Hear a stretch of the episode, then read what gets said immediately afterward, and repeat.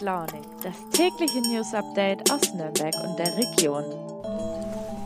Hallo und guten Morgen, ihr Lieben, zur letzten Früh- und Launig-Folge für diese Woche.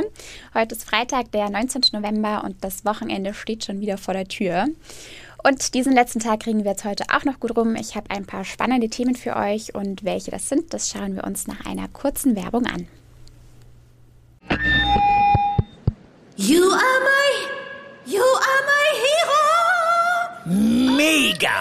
Wahnsinn, unfassbar. Äh, Dieter? Das findest du gut? Nee, nicht die Super Null. Das super Angebot hier ist doch mega. Das neue Google Pixel 6 ab nur einem Euro von Mobilcom Debitel. Mega Deal inklusive Google Bluetooth Kopfhörern. Jetzt sichern auf freenetdigital.de. Und zwar werfen wir heute einen Blick auf die Intensivstation des Nürnberger Nordklinikums. Ich spreche außerdem mit dem Nürnberger SPD-Chef Nasser Ahmed über Rassismus. Und wie jeden Freitag gibt es die besten Tipps fürs Wochenende von unserer Feinraus-Redaktion. Ja, die explodierenden Corona-Zahlen haben dazu geführt, dass unser Gesundheitssystem mittlerweile am Rand der Belastungsgrenze steht. Wir haben jetzt in Früh und Launig schon ein paar Mal drüber gesprochen und es auch am Dienstag von Alex gehört. Die Kliniken sind nahezu voll und sie müssen zum Teil Aufnahmestopps verhängen, sodass PatientInnen in andere Krankenhäuser verlegt werden müssen, die deutlich weiter weg sind. Besonders natürlich für die MitarbeiterInnen auf den Stationen ist diese Situation vor allem nach bereits drei heftigen Corona-Wellen und anderthalb Jahren Pandemie eine große Herausforderung und vor allem eine große Belastung. Meine Kollegin Silke Rönnefahrt hat einen Blick hinter die Kulissen des Arbeitsalltags der Pflegerinnen und Pfleger werfen können und sie ist jetzt bei mir zu Gast. Hallo liebe Silke, wie war denn dein Eindruck von der Arbeit auf der Intensivstation momentan? Ja, ich habe gesehen, dass sie immer noch total aufwendig ist, die Arbeit für die Leute. Das fängt schon dabei an, dass die sich unheimlich kompliziert umziehen müssen. Die sind ja mit einer Schutzausrüstung natürlich unterwegs, wenn sie den Isolierbereich betreten. Und da gibt es einen Plan, der umfasst neun Punkte und der listet die verschiedenen Schritte auf, die sie beachten müssen beim An- und Ablegen der Schutzkleidung. Denn genau dieses Umziehen ist die größte Gefahr für die Leute, sich anzustecken. Ja, das unterschätzt man schon häufig und hat man vor allem als Außenstehender natürlich nicht so auf dem Schirm. Welche sind denn körperlich so die größten Belastungen für die PflegerInnen? Ja, das war etwas, was ich mir vorher auch gar nicht so klar gemacht habe, dass die Versorgung der Corona-Patienten so besonders aufwendig ist. Es ist so, dass während einer Schicht sich ein Pfleger nur um zwei Patienten kümmern kann. Also wenn sie auf der Intensivstation liegen und auf so viel Hilfe angewiesen sind bis zu 15 Schläuche versorgen die Patienten allein mit Infusionen. Und wenn es darum geht, sie umzudrehen, in die Bauchlage zum Beispiel, weil man festgestellt hat, dass die sehr gut ist in der Therapie, dann kann es sein, dass bis zu sechs Leute gleichzeitig gebraucht werden, um das eben zu schaffen. Nicht nur, weil vielleicht der konkrete Patient schwer ist, sondern auch, weil eben diese ganze Technik da dran hängt und weil dann auch derjenige wirklich gut liegen muss. Das sind ja schwerkranke Menschen. Ja, und der Beruf ist ja auch emotional ein herausfordernder, also nicht nur während Corona, aber da jetzt wahrscheinlich noch mal mehr, oder? Ja, man muss sich vorstellen, äh, dass ja in diesen Isolierbereich nach wie vor Angehörige nur in Ausnahmefällen rein dürfen. Und wenn, dann sind sie ähnlich verpackt, sage ich jetzt mal salopp, wie die Mitarbeiter. Also auch sie müssen diese ganze Schutzkleidung tragen. Und insofern sind es halt die Pflegekräfte, die das ausgleichen müssen oder so gut es eben geht, das versuchen. Das heißt, sie sind diejenigen, die vielleicht mal ein bisschen Nähe vermitteln bei Menschen, die ja in dem Moment noch nicht wissen, ob sie überhaupt überleben werden. Okay, und ich kann mir auch vorstellen, dass es für viele PflegerInnen wie auch ÄrztInnen angesichts dessen, was sie jeden Tag erleben und weil ja der Großteil der PatientInnen, der bei ihnen landet, leider ungeimpft ist, doch sehr unverständlich ist, wenn sich Menschen, die eben keine Vorerkrankungen oder ähnliches haben, nicht impfen lassen. Wie gehen die denn damit um? Habt ihr darüber gesprochen? Also erstmal muss man ganz klar sagen, am Bett spielt das keine Rolle. Das haben mir alle Pfleger bestätigt, mit denen ich gesprochen habe. Ähm, da behandeln sie jeden so äh, wie, gut, wie sie können und wie es nötig ist. Und erlauben sich da kein Urteil, weil dann müssten sie ja auch jemanden verurteilen, der vielleicht auf, weil er Kettenraucher ist, eine Lungenerkrankung bekommen hat. Und da gibt's ja noch ganz viele weitere Beispiele. Privat ist es schon so, dass mir der Stationsleiter gesagt hat, der pflegerische Stationsleiter, er würde sich schon wünschen, dass sich mehr Menschen impfen lassen, weil auch er, wie wir alle ja in seiner Lebensqualität wieder stark beeinträchtigt ist durch die explodierenden Zahlen.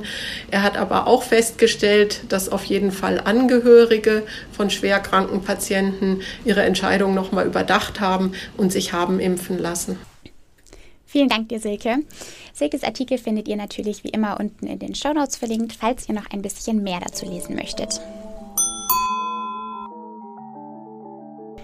Und von Corona kommen wir jetzt zu einem weiteren sehr wichtigen Thema, vor allem im letzten Jahr zu den Black Lives Matter Demonstrationen oder aber auch im Sommer, als die drei erfolglosen Elfmeterschützen der englischen Nationalmannschaft Italien den Weg zum EM-Sieg geebnet haben und daraufhin in extremem Maße angefeindet wurden, wurde darüber wieder sehr heiß diskutiert.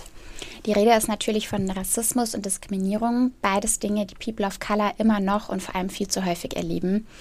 Und es ist ein Thema, für das man gar nicht genug sensibilisieren kann und worüber man gar nicht genug sprechen kann, wie ich finde.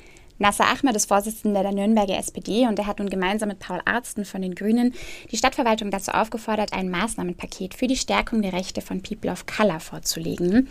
Und was es damit auf sich hat und worum es ihm konkret geht, darüber spreche ich jetzt mit ihm. Hallo Herr Ahmed, schön, dass Sie da sind. Sie haben sich kürzlich gemeinsam mit Ihren Stadtratskollegen von den Grünen für eine Stärkung der Rechte von People of Color startgemacht. Wo genau sehen Sie denn in Nürnberg da noch dringenden Handlungsbedarf? Ja, guten Morgen, Frau Kiesel.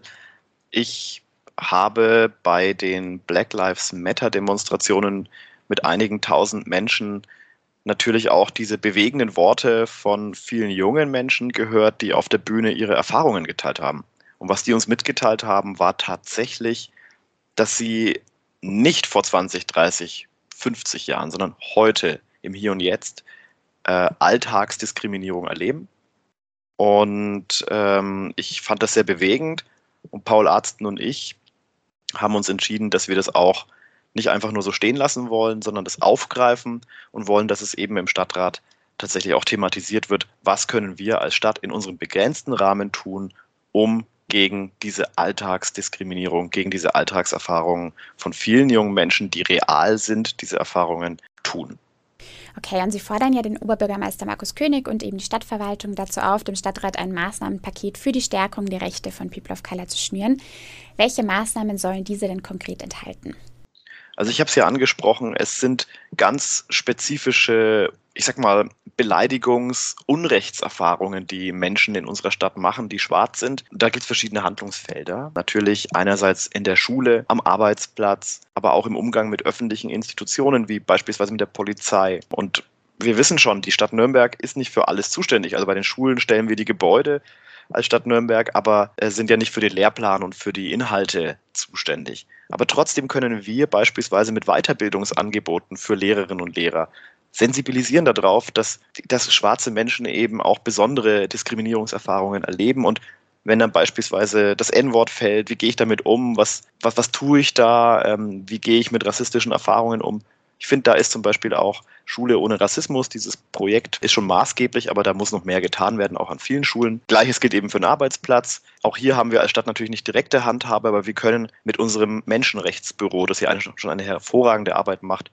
wir können da ja Weiterbildungen auch für Arbeitgeber, für Menschen mit Personalführungserfahrung anbieten und auch mit der Antidiskriminierungsstelle, die wir haben, auch uns darauf nochmal spezialisieren und das letzte, der letzte Punkt eben beispielsweise beim Thema Polizei, Racial Profiling, dass doch mehr schwarze Menschen kontrolliert werden, beispielsweise am Hauptbahnhof und sich diskriminiert fühlen, allein dadurch schon, weil sie so kriminalisiert werden. Da können wir jetzt auch nicht direkt als Stadt was tun, aber ich finde, darauf hinzuweisen und öffentlich auch im Stadtrat ein klares Signal zu geben, wir erwarten uns vom Bund, dass sich die Gesetze endlich ändern, dass schwarze Menschen nicht diskriminiert werden, mitten in unserer Stadt das ist schon mal ein Anfang in meinen Augen. Ja, ich finde auch, also es ist wirklich ganz wichtig, dass man da immer wieder darauf aufmerksam macht und es vor allem als dauerhaftes Thema beibehält, sodass es eben nicht zum Beispiel nach den Demos zu Black Lives Matter erstmal wieder so von der Bildfläche verschwindet. Haben Sie denn da irgendwie ein Best-Practice-Beispiel aus anderen Städten oder gab es ein Vorbild für Ihr Maßnahmenpaket? Also ein Best Practice ist beispielsweise die UN-Dekade für Menschen afrikanischer Abstammung. Da hat die UNO ja schon vor einigen Jahren gesagt, sie will jetzt zehn Jahre sich um Menschen afrikanischer Abstammung besonders kümmern mit den Herausforderungen, die es da gibt. Und dazu zählt ja auch dann Rassismus.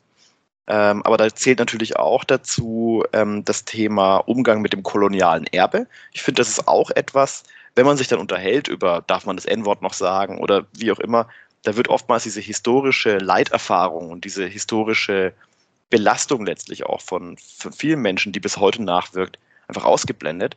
Und da ist für mich eben diese Dekade der UNO, die sagt, okay, wir müssen uns auf allen politischen Ebenen damit beschäftigen, welches schlimme Erbe eigentlich auch der Westen hier an der Stelle hat und wie wir damit umgehen.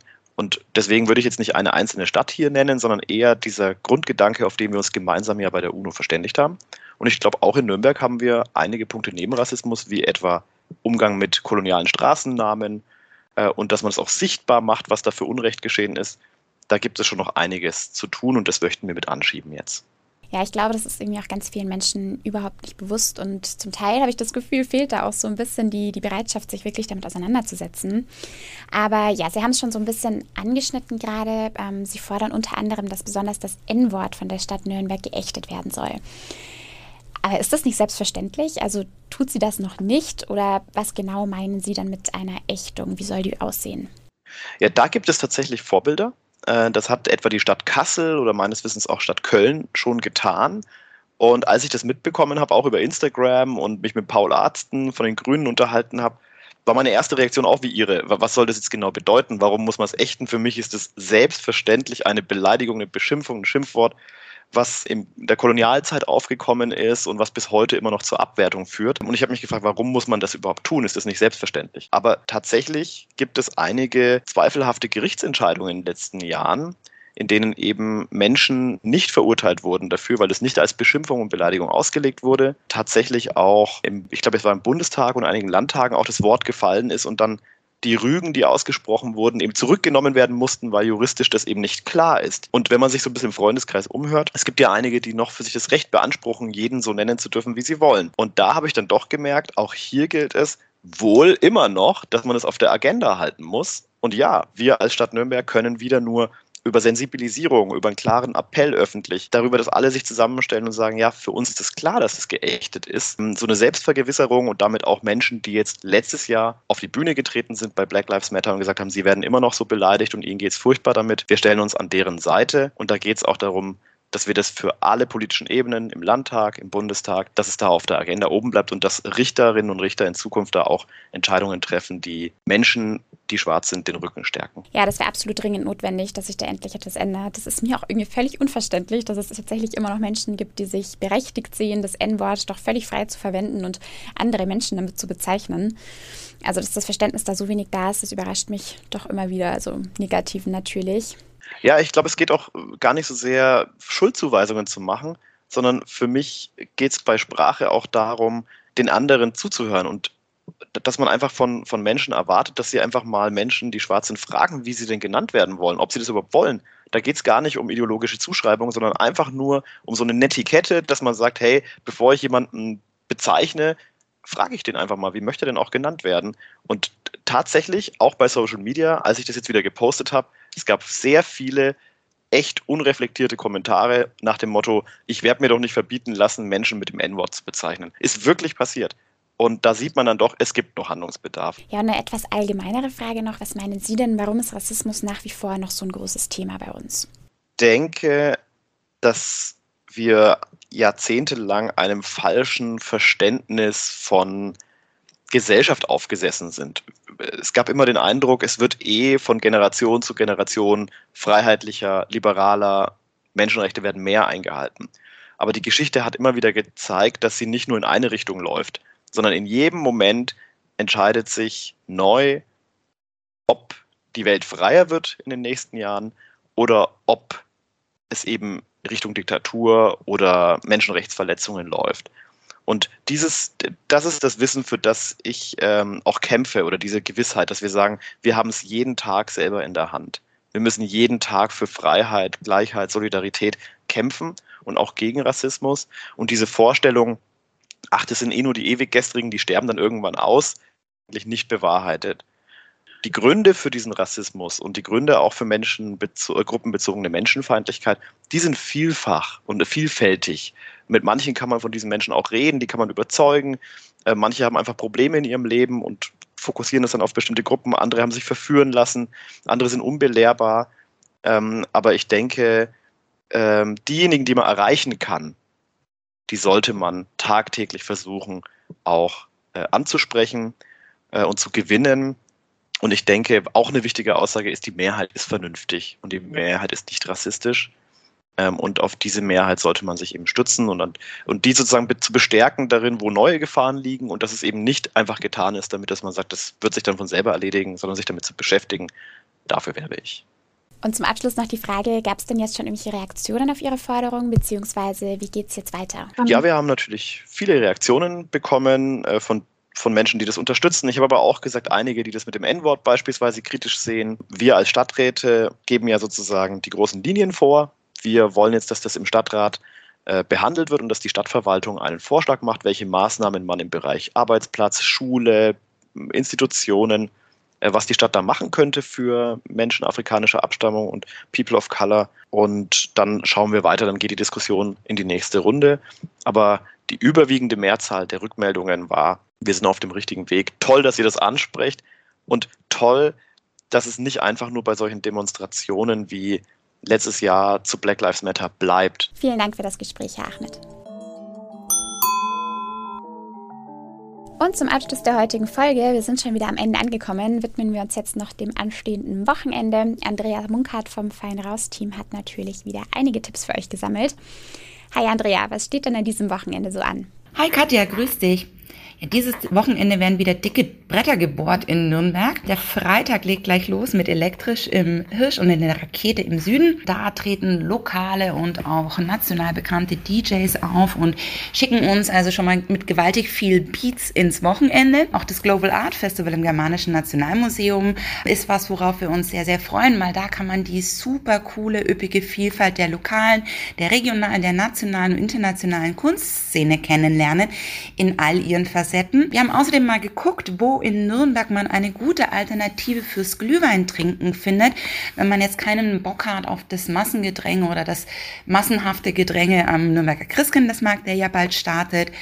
Außerdem freuen wir uns auf ungefähr 30 Live-Acts, die am Wochenende auf AEG äh, auftreten werden und die uns das Kollektiv Las Weng Flown im Tellerrand beschert. Wir spenden außerdem für Flüchtlinge an der polnisch-belarussischen Grenze. Da haben das Heizhaus in Nürnberg und das E-Werk in Erlangen Aktionen geplant. Und ja, außerdem natürlich äh, bei uns im Angebot sämtliche News aus den Restaurants und Bars in Nürnberg, Fürth und Erlangen. Also allerlei geboten, reinschauen auf www.fein-raus.de oder in der kostenlosen App. Lohnt sich immer. Und ja, ich wünsche saumäßig viel Spaß. Danke dir, Andrea. Ich denke, da sollte für jeden was dabei sein. Und ich wünsche euch jetzt ganz viel Spaß bei allem, was ihr so vorhabt am Wochenende. Genießt die hoffentlich freien Tage und schaltet gern am nächsten Montag wieder rein. Da begrüßt euch dann wieder meine Kollegin Jana. Macht's gut und bis bald.